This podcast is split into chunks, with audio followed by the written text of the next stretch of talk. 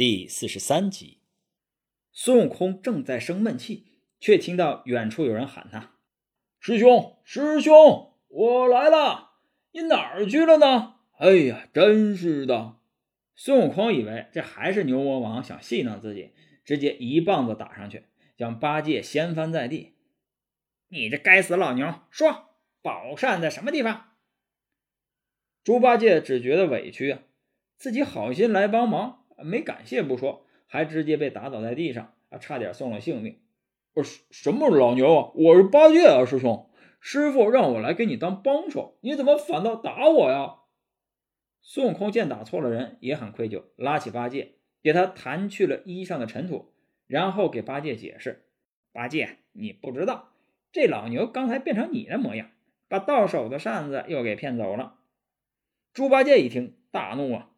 嘿，这早闻的老牛，啊，打他去！说着，两人就同仇敌忾的去找牛魔王算账去了。两人来到了翠云山芭蕉洞外，猪八戒确认好找对地方之后，直接拿着九齿钉耙，运足力气打了上去，震得整个山洞几乎都晃了几下。牛魔王和铁扇公主正在洞里商量怎么藏宝扇，怎么应付孙悟空，突然就被这动静吓了一跳。牛魔王想着。应该是孙悟空不甘心，又找回来了。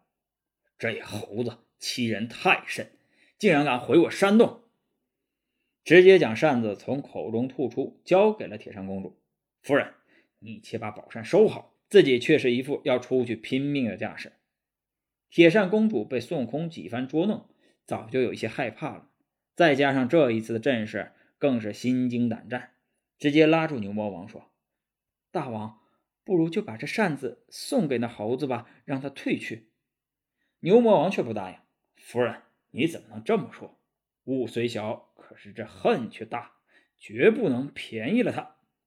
夫人，你且收好宝扇，带我出去，剥下猴皮，砸碎猴骨，挖出猴筋。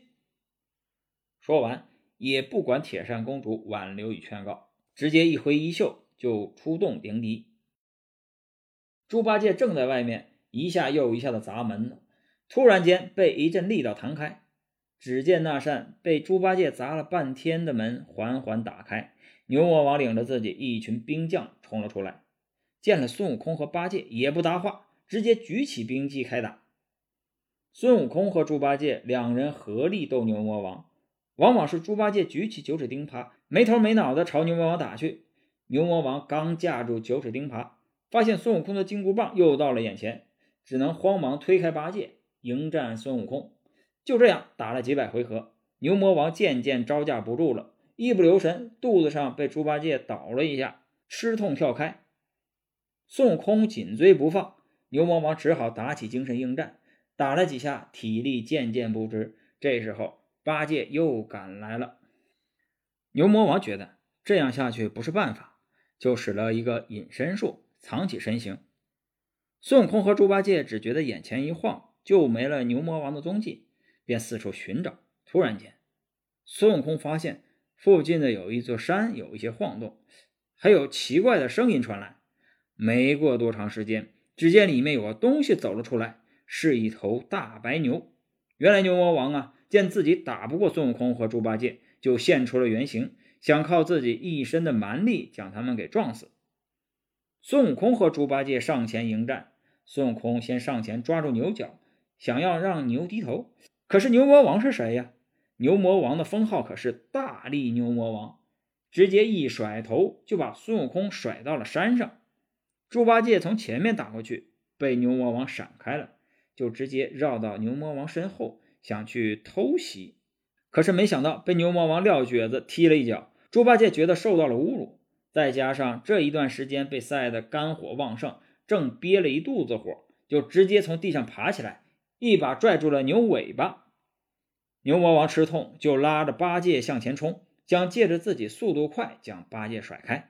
可是猪八戒丝毫不松手。孙悟空见猪八戒情势危急，就急忙上前帮忙，跳到了牛脖子上，猛砸牛脑袋。牛魔王大力一甩，又把孙悟空给甩飞了。猪八戒脚下打了一个滑，就抓不住牛尾巴了。两人一牛战成一团，正混乱间，托塔李天王和哪吒三太子奉了玉帝的命令前来助战。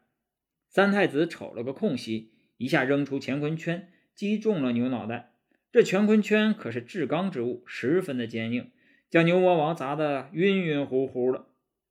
三太子正要收了牛魔王，铁扇公主赶到，为自己的夫君求情：“三太子饶命！三太子，只要饶了我夫君性命，我就甘愿将宝扇送给孙悟空。”孙悟空一听，就替牛魔王向哪吒说情。哪吒看在孙悟空的面子上，放了牛魔王。孙悟空拿了宝扇，又问出让宝扇变大变小的口诀和使用方法，拉着八戒辞别了哪吒三太子，去向了火焰山。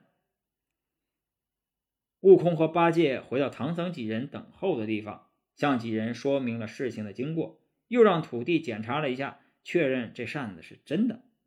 孙悟空驾着云，又来到了火焰山上空，拿出扇子，用力一扇，火焰山的漫天大火顿时灭了，变成了一座普通的山，只是已经被烧得光秃秃的。再一扇，只觉得凉风习习，让人通体舒畅，这一段时间的疲惫都被刮跑了。又扇了一扇，顿时满天乌云翻滚，细雨飘洒而下。孙悟空又是连扇数下，顿时大雨倾盆。所有的人都跑到了外边，在雨中尽情的欢笑。有的人看到这来之不易的雨水，甚至当场下跪，给唐僧几人磕头，称他们是活神仙。孙悟空灭了火之后，把宝扇又还给了铁扇公主，几人解开了心结，和好如初。本集播讲完毕，感谢您的收听。